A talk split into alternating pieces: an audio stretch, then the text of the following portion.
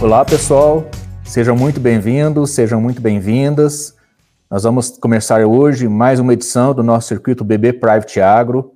Eu sou o Patrick Lopes, sou o head aqui da equipe que cuida da estratégia agro do BB Private. É um prazer receber todos vocês aqui em mais este encontro. Hoje nós vamos receber aqui um parceiro nosso, Paulo Molinari, é analista de mercados da Safras e Mercado, e o Paulo vai trazer hoje para a gente um pouco mais sobre o mercado de grãos, perspectivas para 2024, vamos fazer uma revisão de como foi 2023 e conversar um pouquinho aí sobre como que vai estar esse mercado para o próximo ano. Paulo, seja muito bem-vindo, é um prazer te receber aqui novamente. A palavra está contigo aí, fique à vontade. Obrigado, obrigado, Patrick. Obrigado a todos pela presença. Bem, uh, o nosso ambiente de mercado é sempre um ambiente muito volátil, né? O mercado de commodities é é um mercado que obedece muitas variáveis, né? inclusive a climática. Então, 2023 foi um ano, é, em primeiro lugar, ainda de pós-pandemia. Foi um ano em que nós tivemos aí uma quebra de safra histórica na Argentina, por mais um ano de laninha, né? Terceiro ano consecutivo de laninha. Tivemos uma pequena quebra no mato, no, no, nos Estados Unidos, ah, na soja, principalmente, um pouco de perda de potencial no milho. É, e vamos é, terminando o ano é, no ano de tentativa de reequilibrar preços à sua média histórica. Ou seja, nós tivemos três anos de preços muito altos, agora temos um 2023, mesmo com a super quebra da Argentina o Brasil teve uma super safra de soja, uma super safra de milho, e o Brasil foi o grande compensador da oferta global, certo? Tanto na soja quanto no milho. Agora, nós estamos encerrando 2023, olhando para o 2024, em um ano diferente, um ano de El Ninho, um ano com novas variáveis econômicas, né? É, um ano já é, que não se fala mais em pandemia, graças a Deus, mas um ano que é, tende a equalizar um pouco mais esses preços, de acordo com o reequilíbrio das economias é, nesse processo de é, repactuação dos indicadores econômicos no exterior e também aqui no Brasil. Né? Então, na, basicamente, o que nós temos daqui para frente é a observação desses indicadores econômicos para 2024, entre eles a inflação brasileira, a taxa de câmbio brasileira, né, o ambiente internacional de juros, todos são fatores que pesam no ambiente da formação dos preços das commodities. O preço do petróleo, a demanda chinesa, são todos ingredientes importantes nessa composição de preço. Então, o primeiro dado são é a política de juros americanas, né? É, nessa semana, por exemplo, nós teremos aí é, mais uma decisão do Fed de possível estabilidade de juros, teremos mais uma, é, uma decisão é, do Banco Central Brasileiro a respeito da Selic. O que importa mais para nós, do ponto de vista das commodities, é a mudança, né? Nesse ambiente do mercado de moedas. Né? Então, o dólar perdeu bastante valor durante o mês de novembro, é, teve uma queda importante, possibilitou, possibilitou algumas moedas se recuperarem, né? como o yuan chinês, que depois de uma máxima desvalorização, vou, retornou a alguma valorização, mas a economia chinesa tem sérios problemas no seu mercado financeiro e deve ser um dos grandes indicadores para 2024 como é, fator que pode pesar no ambiente da formação de preços dos commodities, já que a China é um grande importador de petróleo, um grande importador de minério, um grande importador do setor carnes, um grande importador de grãos como soja, milho e trigo. Então, o câmbio na China importa muito do ponto de vista da formação de preço internacional. Como a China está tentando aí sair ainda dos efeitos da pandemia na sua economia, ela ainda tem um bom trabalho a ser feito em 2024 para reequilibrar o preço da moeda. Um dólar mais fraco ajuda a moeda chinesa a se é, valorizar um pouco, mas ela precisa de muitas mudanças internamente. Aqui no Brasil, nós temos é, como ponto central daqui para frente a arbitragem, né? arbitragem cambial, arbitragem de juros, que com duas novas quedas de Selic agora em dezembro e em, nove... em janeiro, nós deveremos ter aí uma arbitragem próxima a zero, que determina um maior fluxo de entrada de capitais para o país ou um menor fluxo de entrada de capitais. É um dos indicadores para isso. É claro que isso não vai fazer o câmbio disparar de 6 para 1 no Brasil, da noite para o dia, mas permite que o câmbio aqui no Brasil não tenha uma supervalorização, é, se mantenha na banda do 4,80 a 5 por um bom tempo, e em determinados momentos mais estressantes, vá buscar a banda dos 5 a 5,20, é, o intervalo que nós podemos trabalhar com o câmbio, pelo menos no primeiro semestre de 2024. Então, mais próximo do 4,80, nós temos recomendado ao produtor, né, ao consumidor, se ele tem dívidas em dólar, comprou fertilizante em dólar, importou milho ou farelo de soja, ou soja em dólar, né? Que aproveite ah, esse 4,80, se ele voltar, é, para o travamento desses contratos em dólar. E para o produtor, se porventura o câmbio tiver um momento em que ultrapasse o 5 e busque esse intervalo dos 5 e 5, 5 e 20 de novo, é um ponto de travamento novamente da taxa de câmbio, ok? Bom, uh, o outro ponto relevante é que nós estamos aí com o El Ninho clássico, depois de três anos de laninha, né, afetando a Argentina e o sul do Brasil, é, nós temos agora exatamente o inverso, com a Argentina indo muito bem, com o sul do Brasil indo bem, na safra de verão, e o nordeste do país é, com uma safra difícil, é, e o Mato Grosso aí com, possivelmente com uma quebra inédita de soja é, atingindo boa parte do estado. Então o El Ninho está aqui presente, é, ele deve permanecer até pelo menos a metade do próximo ano. A tendência apontada aqui pelo NOAA é esse, essa mancha de água quente na região central do Pacífico perdurar pelo menos até o trimestre abril, maio e junho, onde o El Ninho vai perder a sua força e transitar para um clima neutro.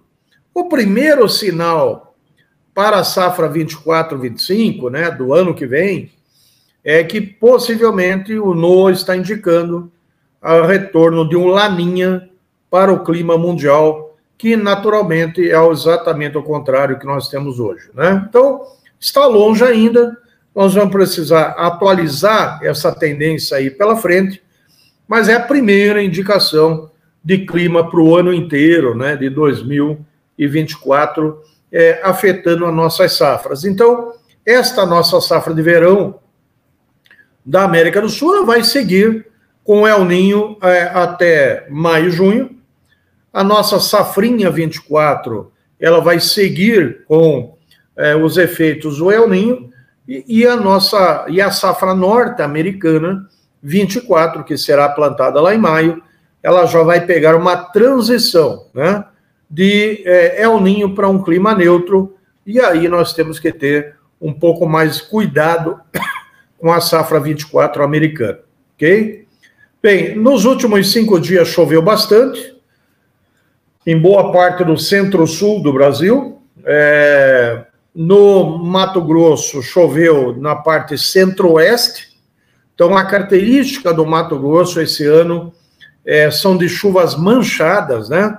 É, não está chovendo bem em todo o estado. O Mato Grosso é um estado aí que cabe quase cinco Paraná, estados do Paraná dentro.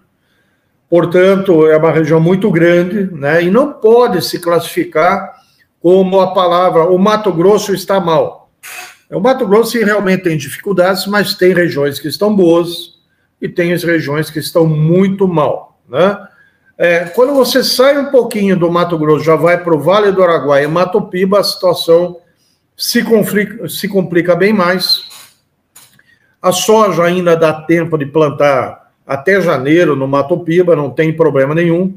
Só que as janelas do milho na região vão perdendo, vai sendo perdida.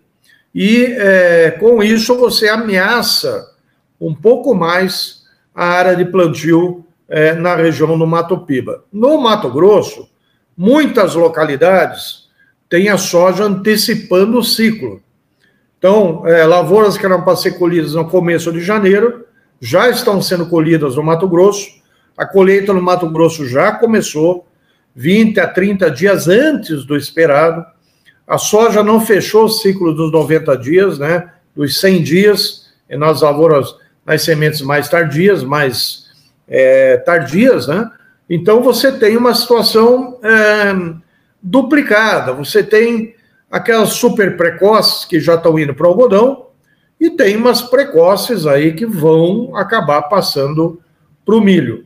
A grande dúvida para o milho, gente, não é necessariamente a janela de plantio. É se janeiro vai chover bem ou não.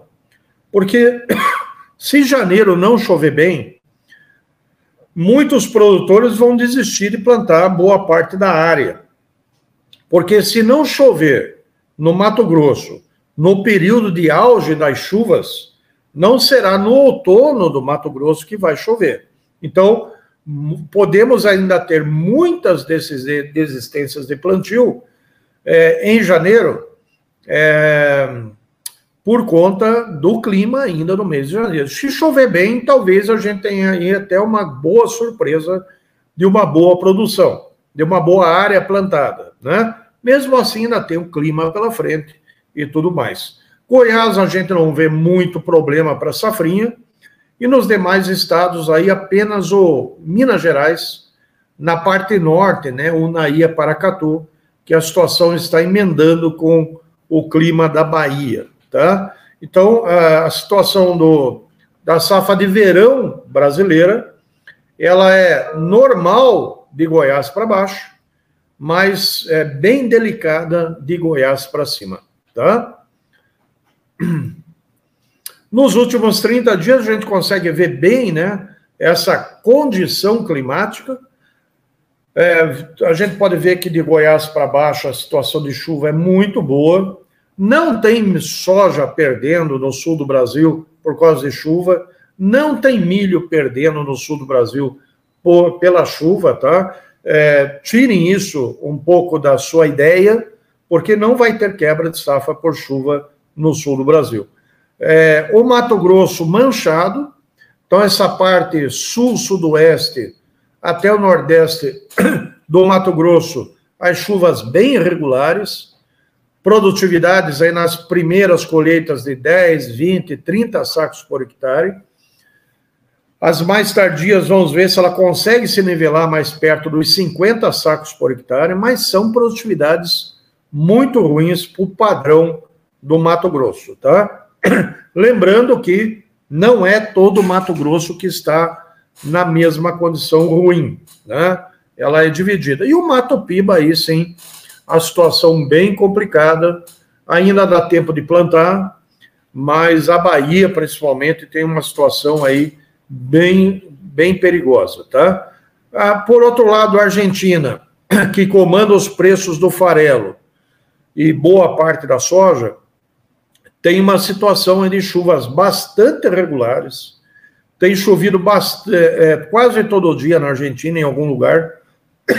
O plantio já vai passando dos 50%, e a gente não vê muita preocupação com este ambiente é, de safra da Argentina. O que pode ocorrer com a Argentina é lá na colheita, em abril e maio, na colheita da soja, você ter excesso de chuvas na colheita, como foi em 2016. Tá? Bem, é, aqui nós temos uma característica que tem sido desse ano, uma característica muito de laninha, tá, gente? Não é uma característica de El Ninho. mas o que tem ocorrido é que os mapas mostram as chuvas para daqui duas semanas, e quando vai chegando as semanas, o mapa vai tirando a chuva. Esta semana de 10 a 18, por exemplo, tinha bastante chuva programada para Minas Gerais e Goiás. O mapa tirou a chuva dessa semana Pois ainda põe um pouco de chuva para o Mato Grosso, muita chuva da Argentina e sul do Brasil ainda, mas muito pouca chuva no Mato Piba. Então, essa é a característica. Semana passada mostrava chuva, essa semana tirou a chuva e jogou para a semana que vem, né? Então, semana que vem, marcando muita chuva em todo o Brasil de novo, mas vamos esperar que chegando semana que vem, é, os mapas nos modelos não tirem de novo essas chuvas. Então, essa situação climática, ela vai se complicando, porque nós já estamos aí na metade de dezembro, o quadro da soja vai se estreitando, o quadro da safrinha de milho vai se tornando perigoso, né? É, pelo lado do Mato Grosso, pelo lado do Mato Piba. Nos demais estados não vejo grandes problemas, mas temos aí uma safra de verão que era para ser muito próxima do normal, e trazendo aí uma surpresa no Mato Grosso, tá? Bom, lembrando que nós estamos com preços da soja de 13 a 14 dólares por bushel, é bem acima da média, né? Então, a, a pergunta é, por que, que os preços não sobem com esse quadro do Mato Grosso? É porque se o Mato Grosso estivesse vindo com uma safra normal, nós já estaríamos com 11 a 12 dólares por bushel na Bolsa de Chicago. Como nós temos essa situação no Mato Grosso, está se nivelando a 13, 14 dólares. Então, meio que precificado o problema do Estado. E o milho está tentando se nivelar acima dos 4 dólares e meio, um pouco acima da média normal, é, da média nova normal, né, para Chicago no milho, e agora tem, vai observar muito o trigo, as exportações americanas e a safra da Argentina aí de verão, tá? Bem, o, o primeiro grande viés para 2024 é a área plantada americana da próxima safra, né, 2024. E é, se continuarem os preços assim, Chicago no 4 dólares e meio no milho e a soja de 13 a 14 dólares, vamos ter uma grande transferência de área de milho para soja no próximo plantio. A intenção de plantio americana vem no dia 31 de março. É, até lá vão ter vários números, e esses números devem concretizar uma recuperação de área de soja em detrimento de uma queda de área de milho. Né? Então, a partir de março se torna o mercado um pouco mais especulativo para o milho, para alta, e um pouco mais baixista para a soja, é, devido a uma previsão de área maior para o próximo ano. Tá? Então, essas variáveis são importantes para a gente entender a curva de Chicago pela frente, ok? Bem, atualmente nós temos uma, uma safra americana ainda prevista, né? Porque é, o USDA só fecha o número de produção no mês de janeiro.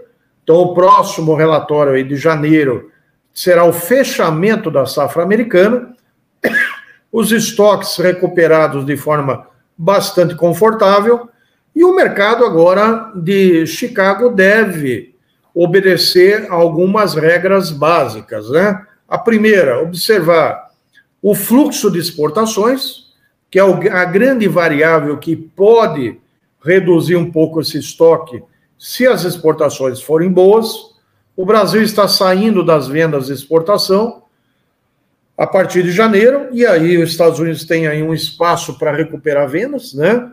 É, mas esse ano nós temos a Argentina vindo com uma safra cheia a partir de março. E a Argentina vai atender boa parte da demanda internacional entre março e outubro, inclusive reduzindo demanda para milho brasileiro da safrinha 24, tá? Então, uh, em termos de quadro de oferta e demanda americano, atual, basicamente nenhum problema. É, o que vai começar a mexer com Chicago a partir de fevereiro, vai ser a visão mais concreta do perfil do plantio 2024 nos Estados Unidos, tá? Bem, a safra argentina indo muito bem, chovendo muito bem, mais de 50% plantado, previsão de safra praticamente recorde, e a Argentina volta à exportação. Somente por se tratar de uma safra cheia, a Argentina volta aí com 35 a 40 milhões de toneladas de, de vendas contra 20 desse ano 2023. Então, parte da demanda que não foi coberta pela Argentina no mercado internacional é, passa a ser recoberta o ano que vem pela própria Argentina.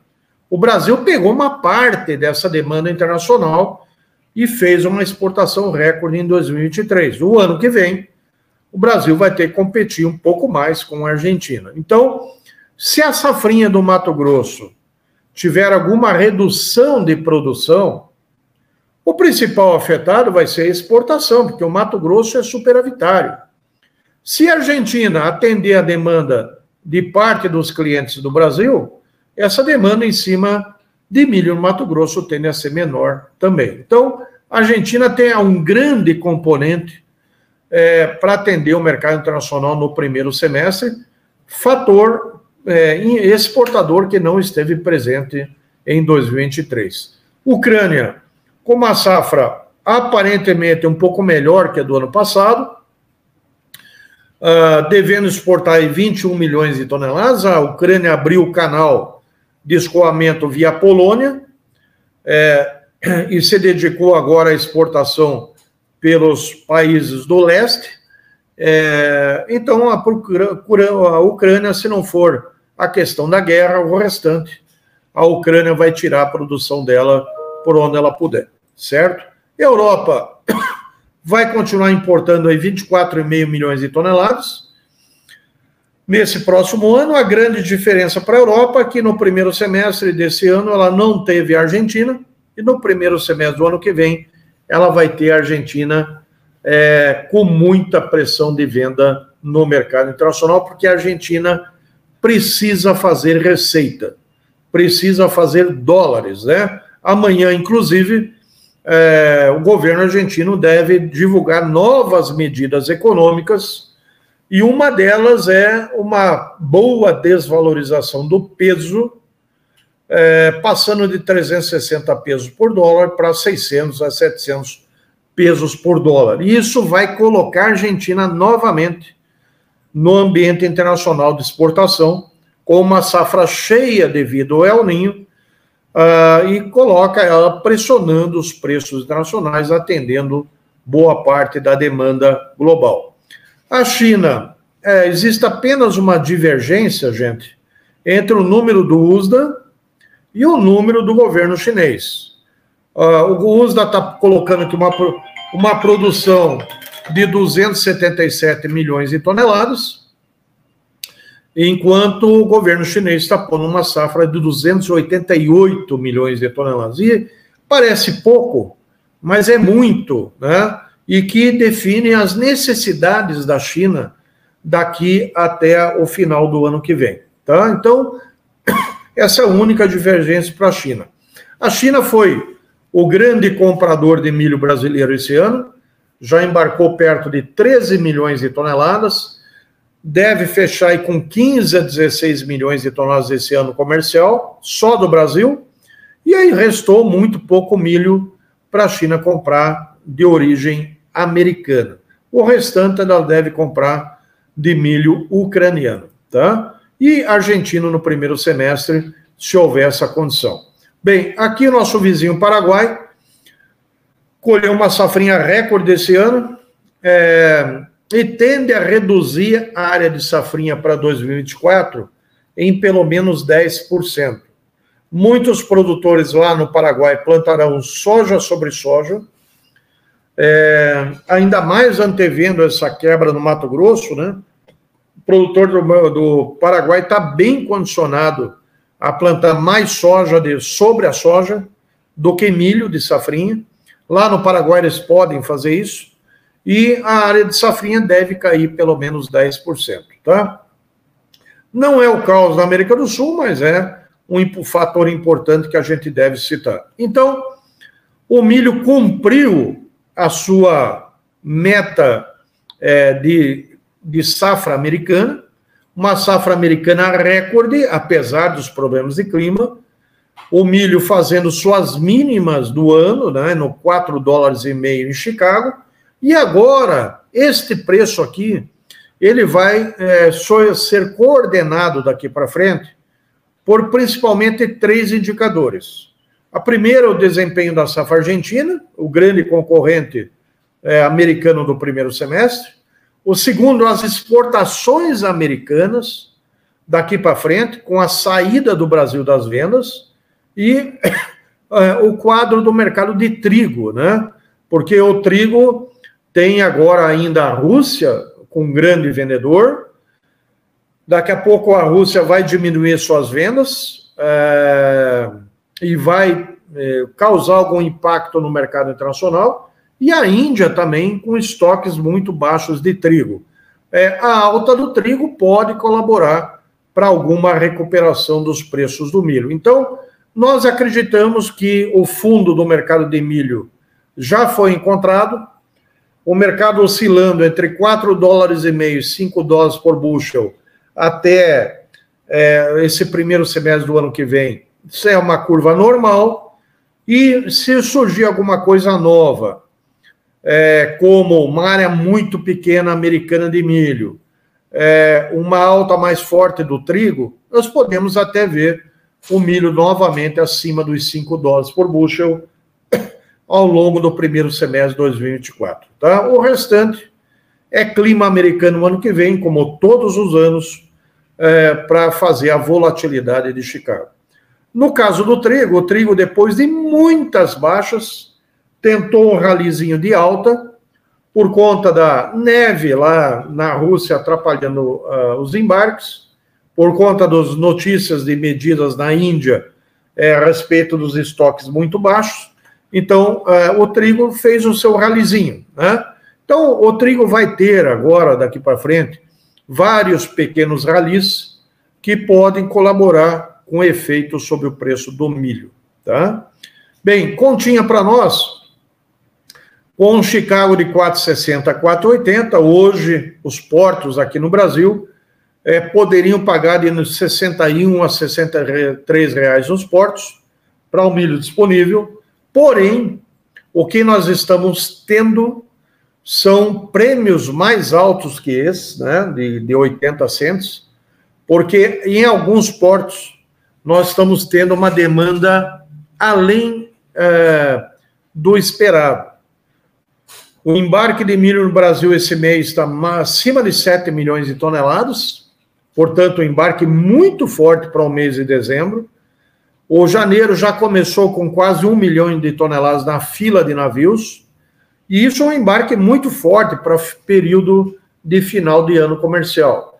E essa demanda de porto, principalmente em Santos e São Francisco, tem provocado um, uma alta de prêmio, porque as trades não estão conseguindo encontrar oferta fácil para atender os seus embarques. Então, pagam mais caro para cumprir os embarques dos navios. Né? E esta alta em Santos, por exemplo, ela mexe com o mercado do interior de São Paulo, e mexendo com o preço do interior de São Paulo, mexe com o preço da B3, e mexendo com o preço da B3, você tem alta no mercado físico em São Paulo. Tá? Então, é um conjunto de fatores. Isso tem muito pouco a ver com a safrinha 24, a safrinha 24 vale 5 dólares para Chicago. Isso com a curva cambial daí um 63 a 64 para a safrinha 24. É, e o preço, mesmo com esses problemas do Mato Grosso, que é o anúncio que ninguém vai plantar milho, né? Essas coisas que a gente aparece na mídia agro, mesmo com isso, é, o preço no porto não sai do lugar. É, e com isso, o preço no Mato Grosso fica lá entre 35 a 40 reais. Não consegue subir. E o preço da safrinha não conseguindo subir, não motiva o produtor a plantar. Então, eu diria que hoje, gente, além da questão da chuva, o principal fator de receio para o plantio da safrinha é o preço, tá? Se hoje nós tivéssemos 45 a 50 reais no Mato Grosso, nós teríamos com plantio dentro da janela ou fora da janela. Mas é que 35 reais não colabora para o plantio da safrinha. E aí nós temos mais uma distorção.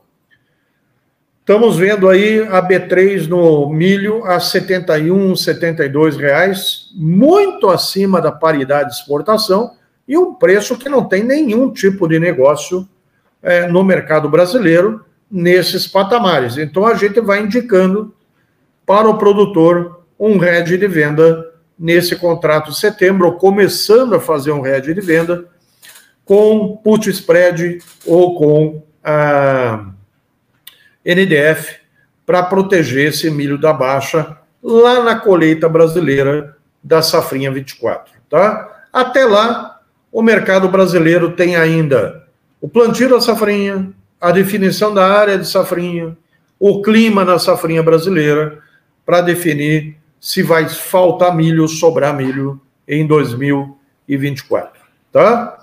Bom, outro fator importante é a soja. A soja, é, nós tivemos aqui em 2023 a maior quebra de safra da Argentina da história, apenas 21 milhões de toneladas de soja na Argentina, para um país que colhe 45 a 50 milhões.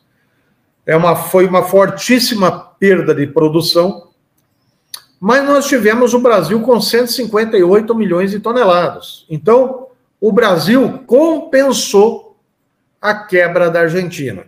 Bem, neste ano, 2024, nós começamos a safra do Brasil com 163 milhões, cortamos para 161 e na última sexta-feira nós cortamos para 158 milhões de toneladas. E por enquanto, gente, não é menor do que isso, tá? Acho que pode ser menor se essa segunda quinzena de dezembro e janeiro não chover no centro-norte do país. Mas aí nós só podemos definir isso depois do quadro climático, tá? É, se o Brasil tem uma quebra, a Argentina vem com uma safra cheia, gente. Então, se você pegar a Argentina, só a Argentina coloca quase 30 milhões de toneladas a mais de soja no mercado. É muita soja. E mesmo que o Brasil perca 10 milhões de toneladas em relação ao ano passado, a somatório da América do Sul é uma safra melhor que a do ano passado. Então, por esse motivo, é que você olha para Chicago e vê ele oscilando entre 13 e 14 dólares e não consegue. Uh, ver Chicago subir de forma consistente. Vai até os 14 dólares e volta, vem até os 13 dólares e volta. Né? Então, é por esse motivo. Nos Estados Unidos, nós temos uma safra realmente pequena esse ano, 112 milhões, mas com 6,700 de estoque de passagem. Então, não está faltando soja para ninguém. É, enquanto a exportação americana não disparar, por um problema do Brasil, é, nesse estoque não cai, e o estoque americano não caindo, você não tem alta em Chicago. Tá? China deve comprar o ano que vem a mesma coisa que está comprando esse ano, não tem por que comprar muito mais, e se a China não comprar muito mais, é, parte desse excesso de produção da América do Sul vira estoque, e estoque derruba preço. Ok? Bom, então é por isso que Chicago tem tentado ainda curvas de baixa. O noticiário brasileiro todos os dias só falam em quebra de produção. Mas Chicago, em vez de subir, cai.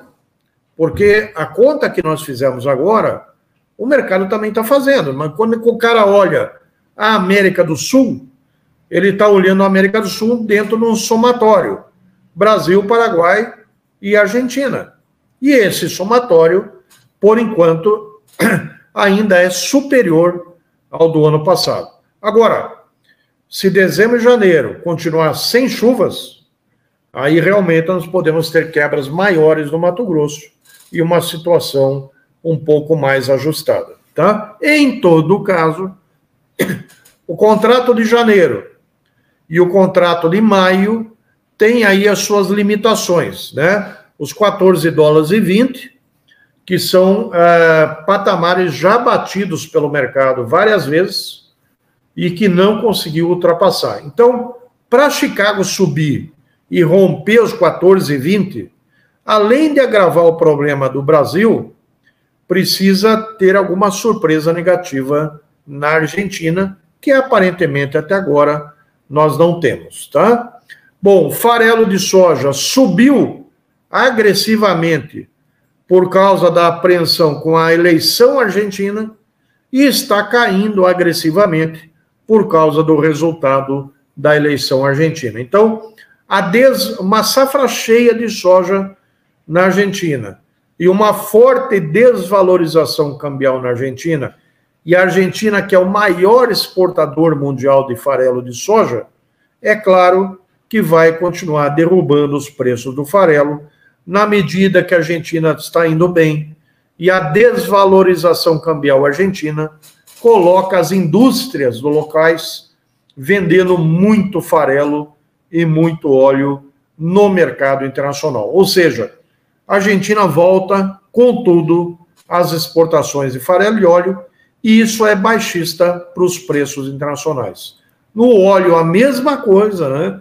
Além da Argentina, que é o maior exportador mundial de óleo, de soja, temos é, o petróleo voltando a 70 dólares por barril e o óleo de palma na Malásia que não consegue subir de preço, tá? Argentina passando de 21 para 48,5 milhões, então é, é, o principal fator baixista para farelo e óleo. Nós aqui no Safras e Mercados, nós reduzimos a produção da Argentina para 158,2 milhões, em linha com a safra do ano passado e já uma perda de 5 milhões de toneladas em relação à estimativa inicial, considerando que nós já vínhamos trabalhando com produtividades menores para esse ano, tá? Então, assim, é, a na verdade, a quebra potencial é até acima de 5 milhões.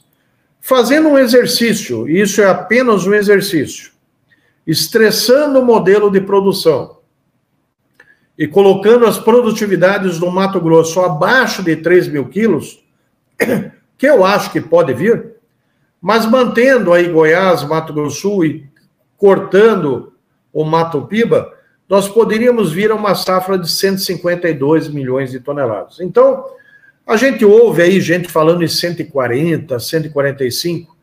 Esse pessoal, é, sinceramente, ele não tem a noção de números, né? De número de chegada para ter uma safra deste porte, tá? 152 milhões não é nada fora do comum se a Argentina for bem, tá?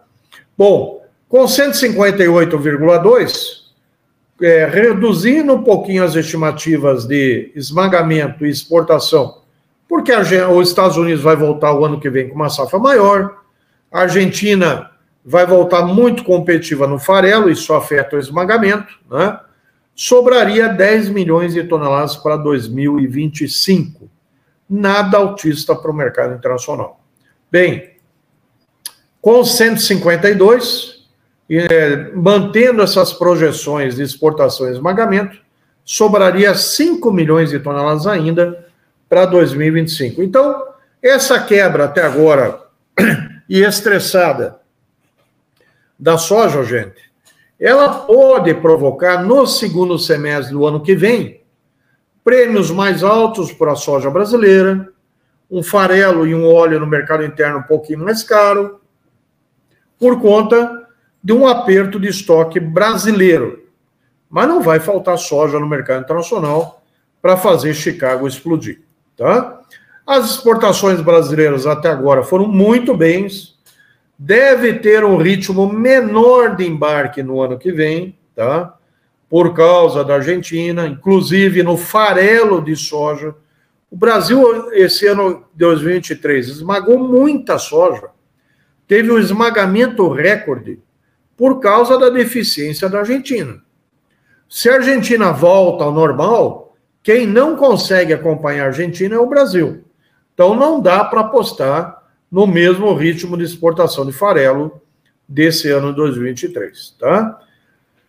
93% da safra de soja comercializada, alguns estados já não têm mais soja, já dependem já da entrada da safra de verão. O Mato Grosso já começaram as colheitas, né, como eu disse, 20 de 30 dias antes.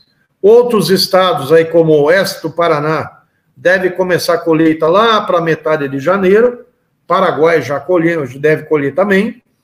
E os demais estados, alguns atrasos, né, de plantio, replantio. Vamos ter uma colheita mais para fevereiro e março do que de janeiro ou fevereiro, tá? Mas ainda tem soja velha na mão do produtor. Safra nova, 27% comercializado. E agora o produtor aí está com dois, duas questões, né?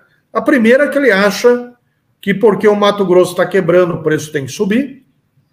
A segunda, é porque ele, acredita, ele tem medo agora do clima, de não saber o que vai colher e ele atrasa as vendas de, de soja, é, esperando ter certeza de como vai ser a produtividade dele. Então, é, são dois fatores aí que acabam segurando o produtor nas vendas da safra nova. E aí, nesse caso, se o contrato de maio voltar a 14, 14 20, seria sugestões de novo de rede de venda com opções put spread e com NDF no contrato de maio, tá? Porque maio nós vamos ter toda a safra da América do Sul sendo colhida, Brasil, todo o Paraguai, toda a Argentina e Uruguai com soja no mercado, tá? Bom, matemática básica para nós. No janeiro, com Chicago de 13,10 e um prêmio de 60 positivo, nós temos 146 reais no porto, então, com quebra, sem quebra ou tudo mais, nós temos aí um porto de 145 a 150 que não tem se alterado. Para a safra nova, o março, 13 dólares e 30. É muito provável que depois de março, contrato de maio, essa soja venha abaixo de 13 dólares, é, derrubando um pouquinho mais nosso preço de porto, tá? O que está segurando um pouquinho mais ainda são os prêmios. Então, esta quebra aqui do centro-norte do Brasil, gente, ela deve mexer mais com os prêmios e menos com Chicago. Chicago vai cair e os prêmios no Brasil vão acabar subindo um pouquinho, tá? Farelo, eu aguardando as decisões da Argentina, o óleo é a mesma coisa. Então, o que a gente deve olhar daqui para frente? Primeiro, claro, o clima na América do Sul, Segundo, as decisões econômicas da Argentina, a partir é, dessa terça-feira. O relatório do USDA de janeiro, que é o relatório de fechamento da safra americana 23. O quadro da safra do Mato Grosso, porque a safra do Mato Grosso é importantíssima no ambiente internacional. As compras da China e o plantio brasileiro, que ainda não terminou. Quadro do Mar Negro, da guerra o Oriente Médio, que não conseguiu fazer o petróleo subir, depois o advento lá de Israel, câmbio na Argentina a partir de amanhã, câmbio na China e a inflação global, que ainda afeta os mercados. Para a gente ir fechando, alguns pontos relevantes no milho para 2024. Primeiro deles, área menor de milho a ser plantada o ano que vem. Este viés já está intrínseco dentro da lógica de plantio americano do ano que vem. Porém, recuperação da produção argentina com uma safra provavelmente recorde de milho. No Brasil, nós vamos ter sim um corte de safrinha e um plantio tardio. Mas daí para dizer que a redução da produção de safrinha vai gerar um ambiente de falta de milho no Brasil, está longe disso, tá? Isso porque nós ainda vamos ter o El Ninho até junho. O El Ninho evita geadas mais precoces e também pode trazer boas chuvas em grande parte ainda é, das regiões de safrinha. Vai ficar, continuar no risco o Mato Grosso e o Mato Piba nessa safrinha 24. Bom, o limite para nossas exportações no ano que vem vai ser 50 milhões de toneladas. Mas isso é um grande volume, né, gente? Então, é, se o Brasil pode exportar 50 milhões, não pode se dizer que vai faltar milho no mercado interno. Agora, os consumidores de mercado brasileiro, eles vão ter que ser um pouco mais proativos nesse próximo ano. Ou seja, eles vão ter que trabalhar mais no sentido de competir com o exportador, pagando preços alinhados ou acima do exportador, para que esse milho não vá embora e depois cause problemas de oferta dentro do mercado brasileiro, tá? É claro, até definir essa safrinha 24, a própria safra americana com redução diária, pode gerar oportunidades aí para exportação brasileira.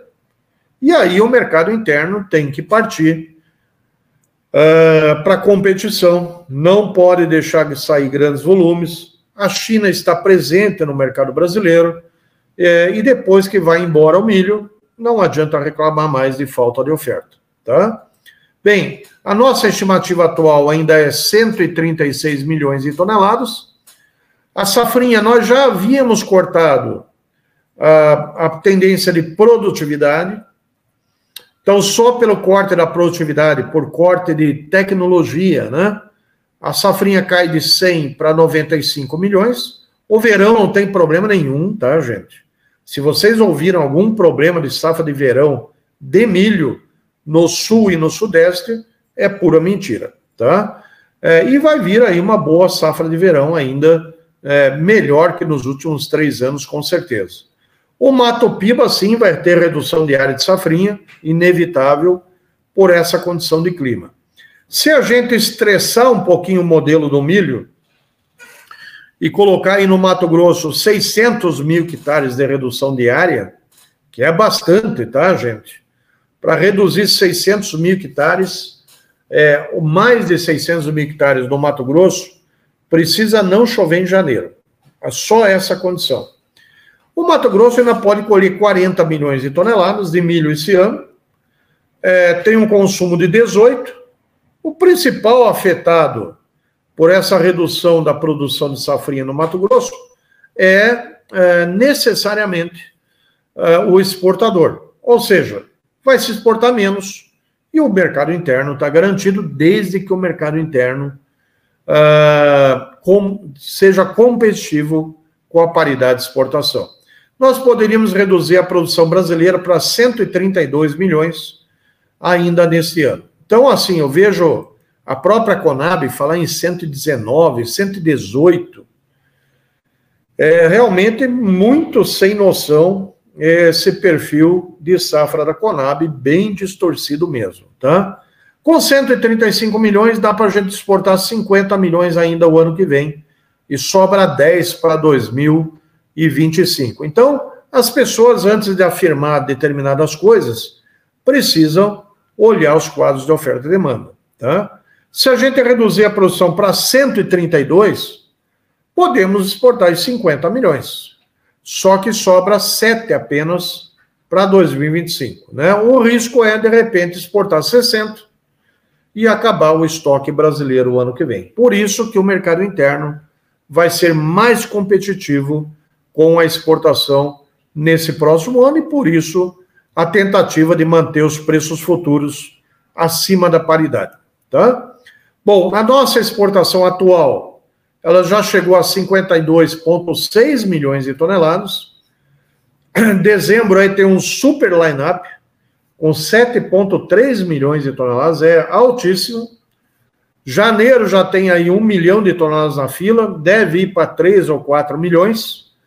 E isso, naturalmente, gente, enxuga é, regiões do Brasil na questão da oferta de milho o restante que está aí na mão do produtor, o produtor não tem pressa para vender. Infelizmente, o nosso consumidor de milho, ele não se posicionou em estoque quando o milho estava barato e agora tem que correr atrás da oferta numa situação de exportação muito forte, final de ano comercial e produtor sem pressa para vender.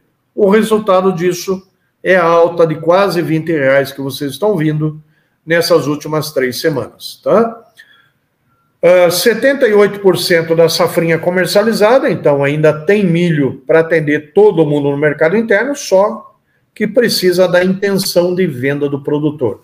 O região nordeste do Brasil, gente, terá graves problemas de abastecimento de milho no primeiro semestre. Não será surpresa se nós ouvirmos alguma notícia de importação uh, de Pernambuco, de Fortaleza, de milho argentino no primeiro semestre, tá? Porque realmente o atraso de plantio da safra de verão da Bahia, é, o pouco milho disponível por causa do excesso de exportação, tudo isso leva o mercado do primeiro semestre para uma alta, para continuidade de preços firmes na região nordeste do Brasil, tá? Na região sul e sudeste, por enquanto, não vejo graves problemas, tá? Claro que o mercado sobe um pouco, corrige o excesso de baixa. Janeiro a gente já tem colheita no, no Rio Grande do Sul, deve começar a normalizar o ambiente. São Paulo e Minas começam a colher mais para fevereiro. Também deve começar a normalizar o ambiente. E a minha única dúvida, gente, para esse primeiro semestre é em relação à decisão do produtor. Nem em 2023, esse produtor brasileiro vendeu o mercado milho no primeiro semestre para poder segurar a soja. Porque a soja estava caindo de preço, ele não estava aceitando a queda, achava que o mercado ia subir com safra recorde e queimou o milho no mercado para poder segurar a soja. Agora, nós entramos em 2024, também com essa expectativa que a soja tem que subir, porque quebrou a safra do Mato Grosso. E será que esse produtor vai queimar o milho no mercado de novo, vender todo esse milho no mercado interno, para segurar de novo a soja? Se isso acontecer, o milho vai acabar voltando a cair lá por fevereiro, março, é, e abastecendo todo mundo. Tá? Se nós não tivermos isso, se o produtor vender a soja e segurar o milho, podemos ter aí fortes altas do milho ainda no mercado brasileiro, ok? Então, 2024 é um ano diferente, uh, um ano onde a Argentina volta com a soja, um ano de aumento de área de soja nos Estados Unidos, mas um ano que está começando com uma quebra de safra no Mato Grosso, que é uma quebra praticamente inédita, e que é, aperta um pouquinho mais o tamanho da safra brasileira. No caso do milho, uma safra de verão que está indo perto do normal, uma safrinha com muitas dúvidas, tá?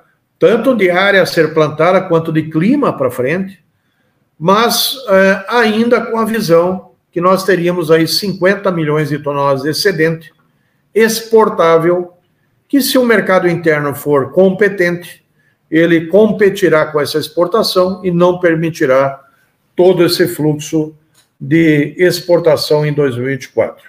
Ok? Essa é a nossa atualização, gente. Eu queria saber se há algum tipo de dúvida agora para a nossa conversa final. Ok, Paulo, muito obrigado. Ótimas informações aí sobre o cenário aí para o próximo ano.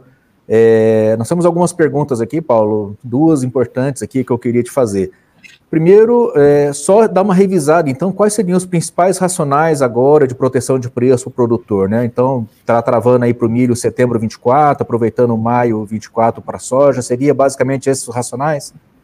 Bem, assim, basicamente, qualquer coisa acima de 71, 72 no contrato de setembro da B3, seria importante o produtor começar a pensar num travamento de preço, né, protegendo de baixo, porque lá na frente as coisas podem vir diferente do que se fala hoje, né?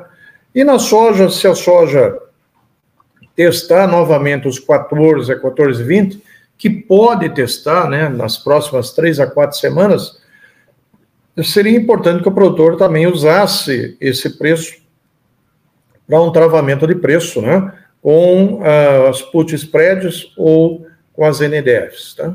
Perfeito, Paulo. Uma outra é, questão que tem sempre chegado para nós aqui é sobre eventual problema de fluxo de caixa dos produtores para o ano que vem. essas regiões que estão tá com, com algum problema já, que de repente não vão ter safrinha no ano que vem, o produtor realmente precisa ficar atento com essa questão de eh, não ter uma renda tão boa aí no milho no ano que vem? Como que você vê esse cenário? Bem, já seria um cenário um pouco mais difícil, né? É, se nós tivéssemos uma safra cheia, claro que é melhor ter produção para vender do que é, não ter produção para vender, mesmo que tenha preços altos, né? Porque às vezes você tem preços altos, mas não tem produção. Então, as coisas não resolvem muito a questão do, da liquidez. Então, nós vamos ter, sim, problemas de liquidez é, ao longo desse ano, é, praticamente todo o Brasil, até mesmo nas regiões em que a produção tem sido boa, né? É, pelo ano mais ajustado, né? Pelo ano mais ajustado, com preços mais baixos, com reequilíbrio de mercado. O milho ainda pode, ainda é uma grande alternativa desse ano, apesar das contas hoje não parecerem boas, né? É, mas é uma alternativa ainda para safrinha. Porém, é, aquele produtor que não conseguir plantar safrinha, ou vai ter que procurar uma outra alternativa, né? O sorgo, fala-se muito no gergelim, no Vale do Araguaia, né? Mas é uma cultura sem muito é, expressão ainda, não é todo mundo que vai plantar isso. O próprio algodão, que está aumentando um pouco a área, podem dar um equilíbrio nessa variável. Mas certamente é um ano de 2024 um pouco mais ajustado do ponto de vista liquidez e que pode trazer é, uma questão aí de ajuste de caixa em algumas praças do Brasil. Perfeito. É o que destaca, né, mais uma vez, né, Paulo, a importância de estar usando estratégias de comercialização, aperfeiçoando estratégias de gestão para poder enfrentar esse período aí com maiores desafios, né? É, principalmente nesses períodos aí de preços altos, né, que nós tivemos, né?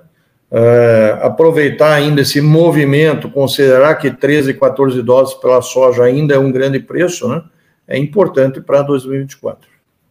Perfeito, perfeito. Aproveitar esse momento que a gente teve aí um período mais promissor, né, para poder aguentar esse período mais crítico. Ótimo. Paulo, muito obrigado. Mais uma vez trouxe aqui importantes informações para todos nós. É, queria muito te agradecer, te desejar aí um feliz 2024. Estaremos juntos aí com certeza. E quero agradecer a todos vocês que estavam nos acompanhando, que nos acompanharam em mais essa edição do BB Circuito BB Private Agro.